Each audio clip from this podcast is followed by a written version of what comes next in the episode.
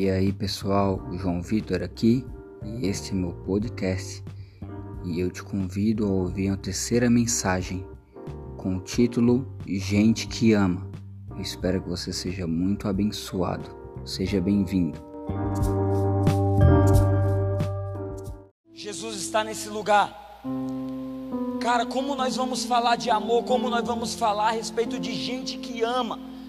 Se nós vivemos em uma sociedade que o amor está tão em falta, o amor está tão escasso, está tão difícil encontrarmos o amor nas pessoas. Cara, eu tenho uma pessoa, eu tenho Deus tem me dado o privilégio de caminhar com uma pessoa e ela ultimamente tem postado muito essa citação no Instagram dela.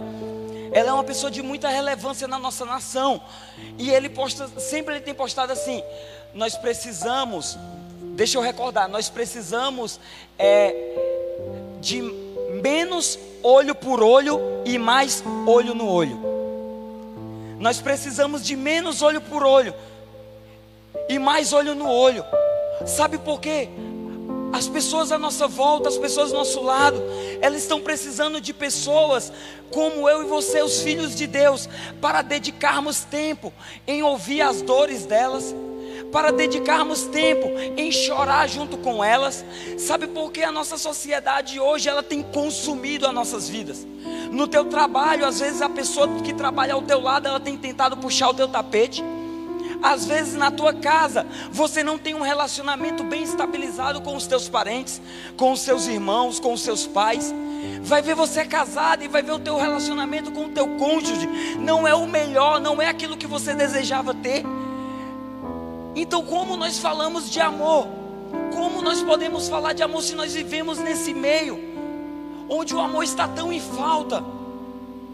Mas Deus tem chamado a minha geração, Deus tem nos chamado, cara, para sermos gente que ama. Deus tem nos chamado para ser gente que ama, sabe por quê? Porque de ódio, porque de rancor, porque de mágoa, o mundo está cheio, cara. O mundo está cheio. Pode ser que você chegou nesse lugar e o teu coração é um coração atribulado, um coração amargurado, um coração vazio.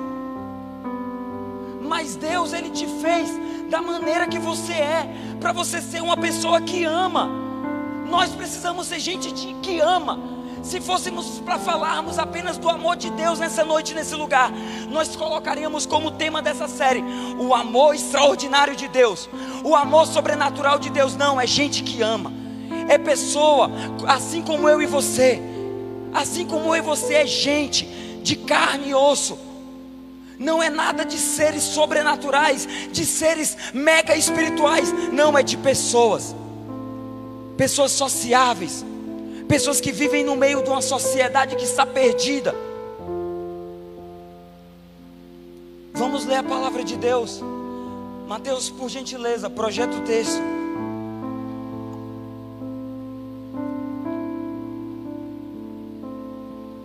Para que Cristo habite em seus corações, mediante a fé.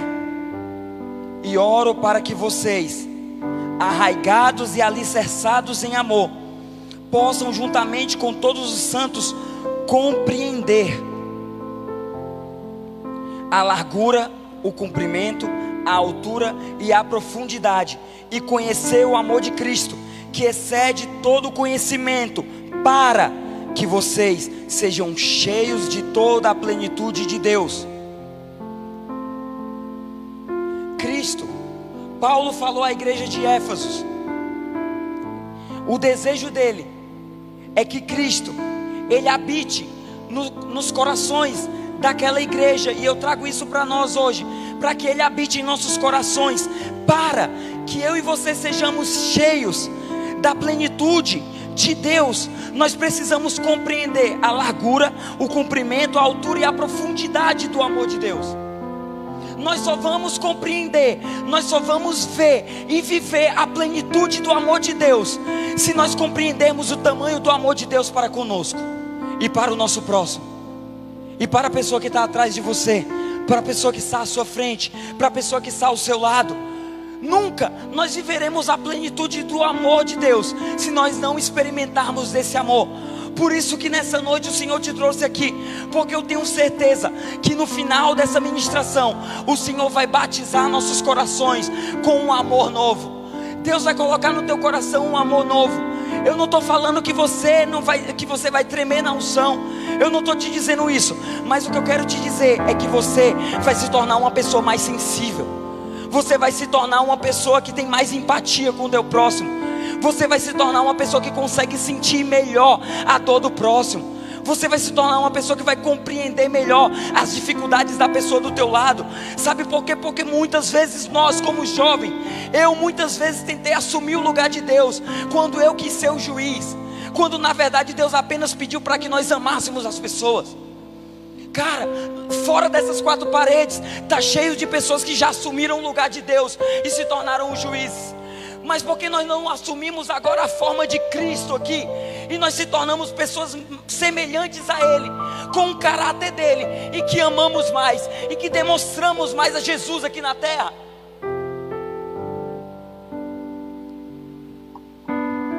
Feche os seus olhos, eu quero orar.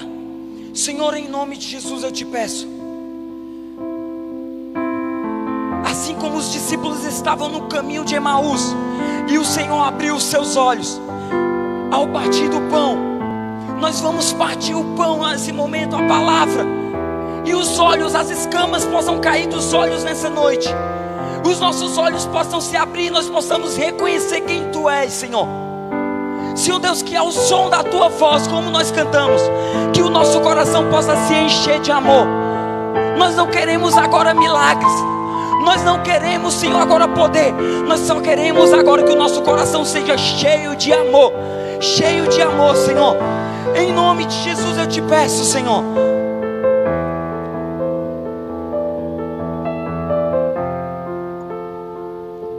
Deixa eu dizer algo para vocês. A igreja de Corintos e a igreja de Éfeso, ela tinha algo muito em comum. Eles tinham a capacidade de fluir em todos os dons ministeriais. Eles fluíam em tudo, as coisas aconteciam muito fácil. Mas olha o que acontece. A palavra de Deus diz lá em Apocalipse 2. Ele, o anjo da igreja, ele chega à igreja de Éfeso e fala: Eu reconheço as suas obras. Eu reconheço o teu trabalho. Mas eu tenho contra ti algo. Deixa eu te dizer. Eu tenho contra ti que você deixou o primeiro amor. Então eles eram cheios de dons, eles eram cheios de talentos, cheios de capacidades, e assim é a minha vida e a sua vida. Eu olhando aqui de cima, eu vejo aqui pessoas maravilhosas, pessoas preciosas, pessoas cheias de talentos semi-iguais. Mas muitas vezes o que falta para nós não é dons e talentos, não é unção, não é imposição de mãos, o que falta em nós é amor em nossos corações é compaixão. Cara, isso é perigoso demais. Eu ouvi uma palavra do apóstolo Paulo Décio, uma citação dele lá na conferência, e ele falou o seguinte: Nós podemos fluir nos dons e nos talentos, nós podemos fazer muitos milagres, e nós podemos fazer tudo isso sem conhecer a plenitude do amor de Deus pelas nossas vidas. Nós podemos fazer grandes coisas no nome de Deus. Mateus 7,7 diz o seguinte: que muitos naqueles dias dirão: Senhor, Senhor, em teu nome eu fiz tantas coisas, em teu nome eu abri casa de paz, em teu nome eu servi nos obreiros. E ele vai olhar, aparta-te de mim, que eu não vos conheço. Então, cara, eu e você não precisamos só de unção, nós não precisamos só de talento para fazer grandes coisas, nós precisamos de amor em nossos corações. Por isso que eu quero trazer para vocês aqui hoje cinco coisas, cinco características do amor de Deus. E eu te, eu te garanto que eu já estou praticamente terminando, porque eu tenho certeza que o amor de Deus vai cair nesse lugar. Eu já vejo a ficha de muitos caírem nesse lugar. E olha que eu nem compartilhei com você algumas experiências minhas ainda. Vamos lá. A primeira característica: o seu amor é eterno. O amor de Deus nunca acaba. Então o amor de Deus não tem fim. O amor de Deus não é de momento, o amor de Deus é eterno. O amor dele estava aqui antes, está aqui agora e vai estar aqui durante e depois desse culto. Vai estar sobre a minha vida e a sua vida. Eu vou pedir para que cesse a movimentação. Senta, você que está vindo atrás, senta em qualquer lugar. O amor é sobrenatural. O amor de Deus, ele não é baseado na razão humana. O amor do homem, ele é movido pela razão. O amor do homem, ele é movido por condições. Mas o amor de Deus é um amor sobrenatural e incondicional. O amor de Deus não é mensurável se o pastor Tom me ama ou deixa de me amar, não é isso. O amor de Deus não é o amor que o Neilson tem, o mentor Neilson tem pela Gabi. O amor de Deus não é o amor que eu tenho pela Juliana, minha esposa, porque o nosso amor, às vezes eu, eu amo a minha esposa, o pastor Tom ama a pastora Thier, o, o mentor Fábio ama a mentora Anne, o mentor Steve ama a mentora Thaís. Os casais se amam aqui, mas o nosso amor foi gerado por condições. Mas o amor de Deus ele não é gerado por essas coisas. Antes mesmo de nos formar, ele já havia nos amado. Então o amor de Deus é um amor sobrenatural. O amor de Deus é continuamente doador. A palavra de Deus fala lá em João 3,16 que Deus amou o mundo de tal maneira que Ele deu. O amor de Ele deu o único filho dele. Mas muitas vezes nós damos as coisas às pessoas esperando algo em troca, esperando receber algo, mas quando deu, Deus, Ele deu o amor dele em prol da minha vida e da sua vida. Ele não deu condicionado esperando algo, mas Ele nos deu a oportunidade de recebermos vida. Então, o nosso amor é um amor condicional, mas o amor de Deus é incondicional. O amor de Deus é um amor doador. Doador. O amor castiga e disciplina. Deus é misericordioso, mas também é justo. A palavra castigar e disciplinar significa forçar a aprender. Quantos aqui muitas vezes já falaram assim: Isso está acontecendo na minha vida, só pode ser castigo de Deus? Quantos algumas vezes, alguma vez já falaram isso na sua vida? Não, Deus só pode estar me castigando para isso estar acontecendo. Mas na verdade, muitas vezes coisas se passam na nossa vida para Deus nos reconectar ao propósito dele para nós. Então o amor de Deus ele nos disciplina, ele nos castiga, mas na verdade o intuito dele é nos conectar, nos reaproximar do, do amor dele, do propósito dele para nossas vidas. E eu conto para vocês uma experiência. Há seis anos atrás, estamos seis anos atrás, é, eu estava na garagem da minha casa junto com o Joel, junto com meu irmão, o mentor Fabrício. Nós estávamos fazendo uma casa de paz. E quando nós terminamos a casa de paz, hoje você vê a minha relação com a minha mentora, a pastora Alessandra. Ela é da minha família. Ela, no dia do meu casamento, ela entrou comigo. Ela tem total liberdade para apontar todos os meus defeitos e minhas qualidades. Ela tem muita liberdade comigo, nós somos muito amigos. Ela é minha mentora, eu respeito muito ela. Mas nem sempre foi assim. Quando eu cheguei aqui na igreja, eu caminhei com ela um tempo no ministério de teatro. E ela tinha um marido, o Marlon, e eles, um tempo antes de nós ingressarmos aos grupos de mentoreado, é, eles supervisionavam minha casa de paz. E quando eu soube que eles iam supervisionar, para mim, a pastora Alessandra e o Marlon, eles só pegavam no meu pé. Eu não gostava deles, a gente não tinha relacionamento. Então, para mim, tudo que eles vinham falar é porque eles só viam de defeitos em mim. E aí, um dia, o Marlon chegou lá em casa. E aí, ele chegou, ele entrou, cara. Para mim, a casa de paz tinha sido uma bênção. E aí, ele chegou na minha casa e ele falou o seguinte: Cara, tua vida ó, tá toda errada nisso você é isso. As pessoas aqui, ó, é assim. As pessoas na igreja falam, cara, ele só apontou defeitos em mim. Ele só viu coisas em mim, só viu coisas em mim ruins. Mas depois eu pude entender o que era que ele estava fazendo. Cara, naquele dia nós choramos tanto. Naquele dia Deus colocou na vida do Marlon um amor tão grande pela minha vida que ele falou para a pastora Alessandra, que na época não era pastora, ele falou: Ale, quando é, quando eu estava falando com o Vitor que nós estávamos chorando, Deus colocou um amor tão grande pela vida dele dentro do meu coração. Cara, naquele dia Deus me quebrou, porque eu olhava para o Marlon, eu só via que o Marlon parecia que ele não gostava de mim, que ele estava lá só para ver defeitos em mim. Mas quando na verdade Deus usou uma situação a qual eu precisava mudar, a qual ele precisava corrigir, o Joel está rindo porque ele lembra. Então, Deus começou a me quebrar todinho por dentro e quebrou o Marlon também. Nós choramos juntos e naquele dia a nossa relação mudou. Por isso que hoje vocês veem a maneira que nós nos tratamos, a maneira que nós nos respeitamos. O nosso relacionamento é porque nós, eu sei que todas as vezes que ela tentar me corrigir, que ela tentar me exortar, eu sei que é pelo amor de Deus pela minha vida. Porque naquele dia eu tive uma experiência tão grande com o amor de Deus, com o amor paternal de Deus, porque foi uma das primeiras vezes que eu pude ter uma experiência com Deus Pai. Foi naquele dia que o Marlon foi usado para me exortar, para me corrigir. Então muitas vezes as pessoas vão te corrigir, elas vão te exortar, mas é uma demonstração do amor e do cuidado de Deus pela tua vida. E muitas vezes eu e você vamos precisar agir assim com as pessoas. Então se você tem um mentor, se você tem um líder de casa de paz e você acha que às vezes ele vai pegar no teu pé, ele vai te machucar. Cara, eu quero te dizer, os nossos pais espirituais podem falar alguma coisa que não te agrada, mas eu quero te dizer que é o amor de Deus e o cuidado de Deus pela tua vida. E mesmo no dia que essas pessoas errarem com você, é porque é tentando acertar. Vamos para o quinto ponto. O amor é sensível. Nós vivemos em um mundo insensível, onde todos estão correndo atrás dos seus próprios interesses. Mas quando amamos com o amor de Deus, conseguimos sentir o peso e a dor daqueles que estão ao nosso lado.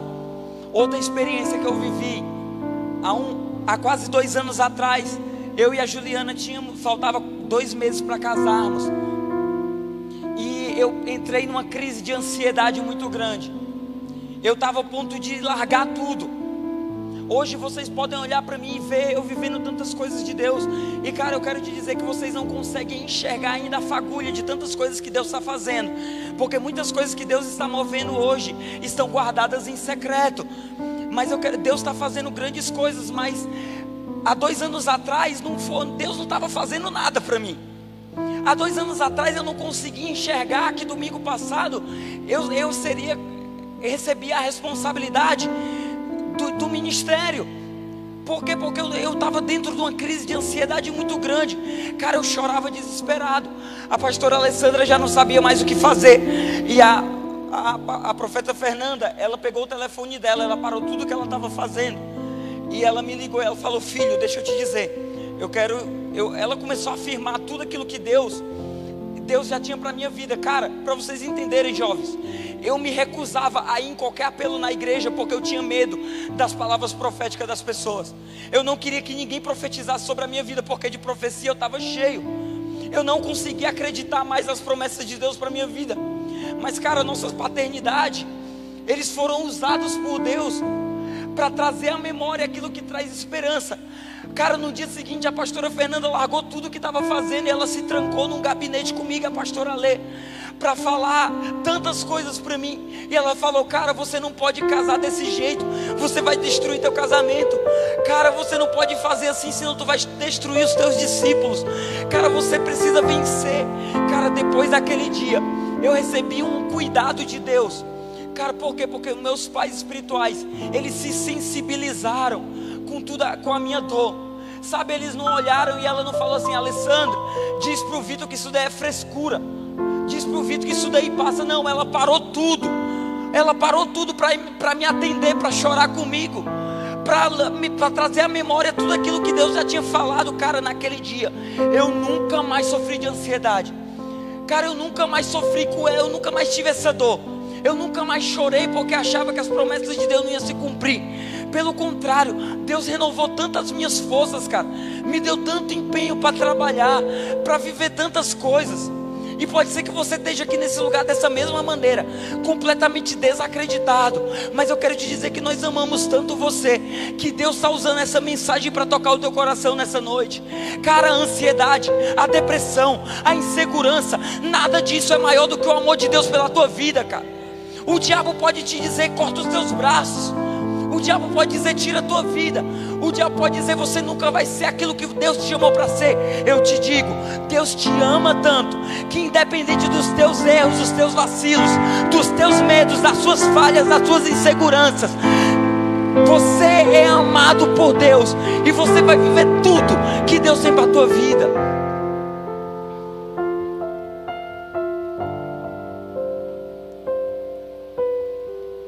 Faço uma pergunta para você: quantos de vocês conseguem perceber que dentro dessas características, que você não consegue entender que o amor de Deus é eterno, que o amor de Deus é sobrenatural, que o amor de Deus é um amor doador, que o amor de Deus é um amor que às vezes castiga e disciplina, que o amor de Deus é sensível.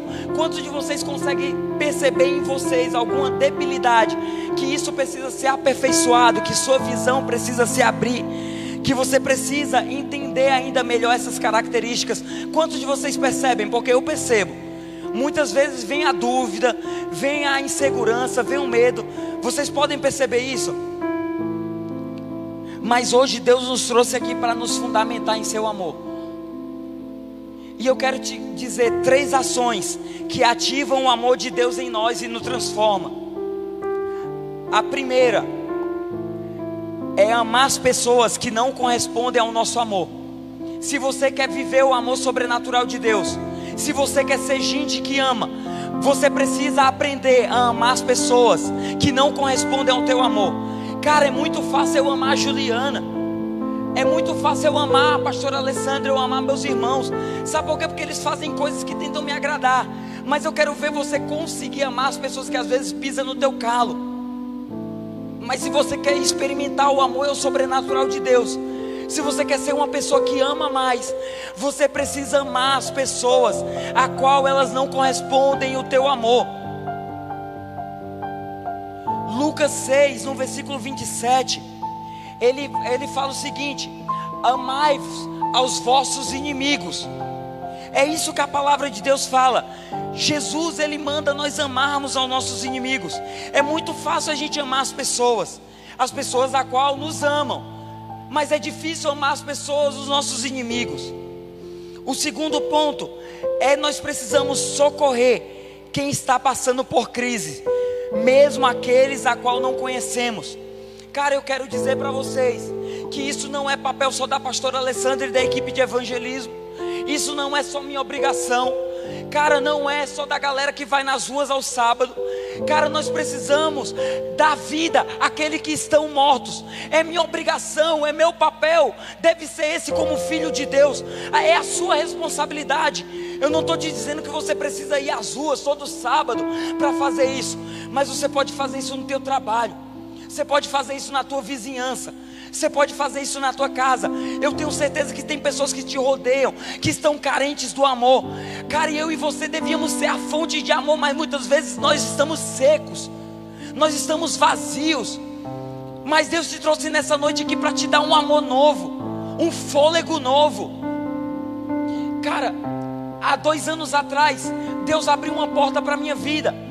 Já fazem quase dez anos que eu estou envolvido diretamente com o evangelismo que nós estamos evangelizando dentro dos shoppings, nas ruas, no Lago do Jacareí. Muito tempo, cara. Mas há dois anos eu já estava cansado, como eu disse para vocês, que eu compartilhei minha experiência com a profeta Fernanda aqui. Mas há dois anos Deus abriu uma porta dentro de uma escola. E a pastora Alessandra falou: Cara, é tua oportunidade de fluir. E eu estava de saco cheio, eu não queria, mano. Mas eu falei: Eu vou por obediência, eu fui. Cara, eu quero te dizer que tem sido uma das melhores experiências da minha vida. Cara, a pessoa não está aqui, então eu posso falar. Eu conheci a história de um jovem que ele, ano passado, ele perdeu a mãe com 15, ele tem 15 anos de idade e ele mora sozinho. E eu trabalho isso com Matusalém. Outro dia nós encontramos um jovem que ele tem 14 anos e ele levou cinco tiros porque ele foi fazer um assalto. E eu fico pensando que Deus me ama tanto. E se Deus foi capaz de mudar a minha vida, por que, que Deus não pode alcançar a vida daquela pessoa? Cara, eu estou te falando algumas experiências que nós temos vivido na escola. Cara, eu vejo jovens sofrendo de depressão. Cara, e eu posso chorar junto com eles. Eu não troco, eu troco qualquer dia meu da semana, mas eu não troco os meus dias nas escolas com, porque, cara, eu sei que eles muitas vezes eles só têm esperança quando eles nos escutam. Quando nós trazemos uma mensagem, quando o Matusalém toca um louvor para eles. E às vezes os professores falam para a gente, cara, o nosso ambiente está mudando, os nossos jovens estão mudando. Cara, como é maravilhoso fazer parte disso, cara. E aí você tem a oportunidade de fazer isso no teu trabalho. Cara, tem pessoas que estão com o casamento destruído no teu lado e elas só precisam conhecer o amor de Deus que está arraigado dentro de você. Mas será que a tua vida tem sido fundamentada no amor de Deus? Ou será que os problemas têm sido fundamentos na tua vida? As tuas dificuldades, será que tem sido o teu limite? Cara, tem pessoas que precisam de você, mano. Cara, tem pessoas desesperadas por vida. E quando elas não encontram a vida, elas acham que o melhor é morrer. O melhor é tirar suas vidas. Cara, isso não é só dentro das escolas, não. Cara, tem tantas histórias que nós temos escutado.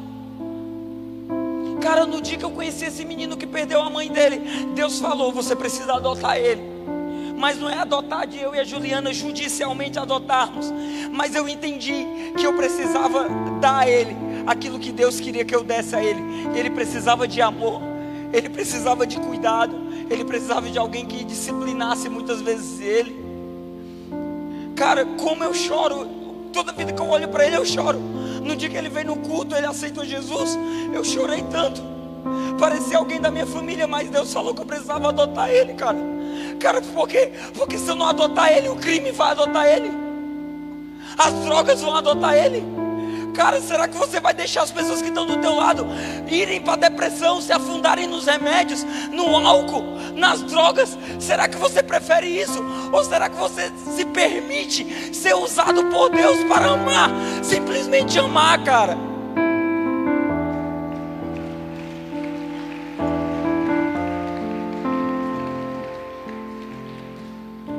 Servir sem esperar recompensa. Lá no mesmo texto de Lucas, que vai do 27 ao 36, ele fala que o nosso prêmio, o nosso prêmio vem, a recompensa vem quando nós não esperamos nada em troca.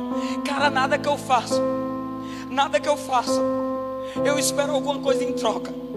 Cara, eu hoje pode parecer fácil ouvir vocês ouvirem eu falar, cara, se eu tivesse sido ordenado evangelista, eu ia evangelizar da mesma maneira, cara. Isso daí não condiz quem eu sou. Eu disse para minha mentora, cara, eu acordei do mesmo jeito. Sabe? Não mudou nada, só mudou dentro de mim. Porque eu, eu, eu preciso amar mais. Eu, cara, eu digo para eu estou aqui falando para vocês mas eu choro porque eu sei que eu preciso amar, porque tem mais pessoas que precisam ser tocadas. Esse prédio desse tamanho não é porque nós estamos construindo uma igreja bonita, é porque tem uma comunidade, cara, que está perdida e ela precisa ser amada. Quem é que vai amar essas pessoas? Quem é que vai amar essas pessoas, cara? Eu quero, mas será que você diz, Senhor, eu também quero? Será que você assume a responsabilidade de amar? Cara, eu não estou te pedindo para você orar em línguas na rua. Eu não estou te pedindo para você abrir uma casa de paz, abre a bênção. É um método para você amar pessoas. Mas eu estou te pedindo para você ser uma pessoa simplesmente mais doce com as pessoas, mais amável. Muitas vezes nós dizemos que amamos a Deus porque fazemos coisas na igreja, mas nós não nos importamos com o próximo. Cara, como eu amo o serviço da integração. Eu consigo conhecer todas as pessoas que vêm visitar a nossa igreja. Eu amo ficar ali na frente.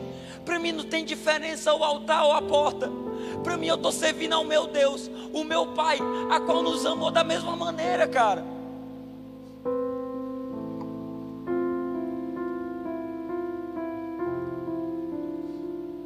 Vamos para a conclusão, para orarmos.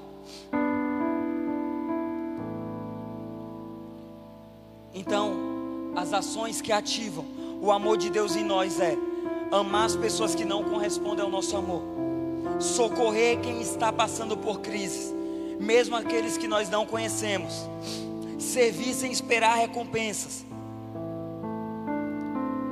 Não é sobre o quanto somos bons, gente. nem sobre a quantidade de talentos que temos, mas sobre o quanto de Deus está derramado em nossos corações. Nós estamos diante de uma geração que hoje levanta os seus sapatos e tem dito: sei de mim, envia-me, Senhor.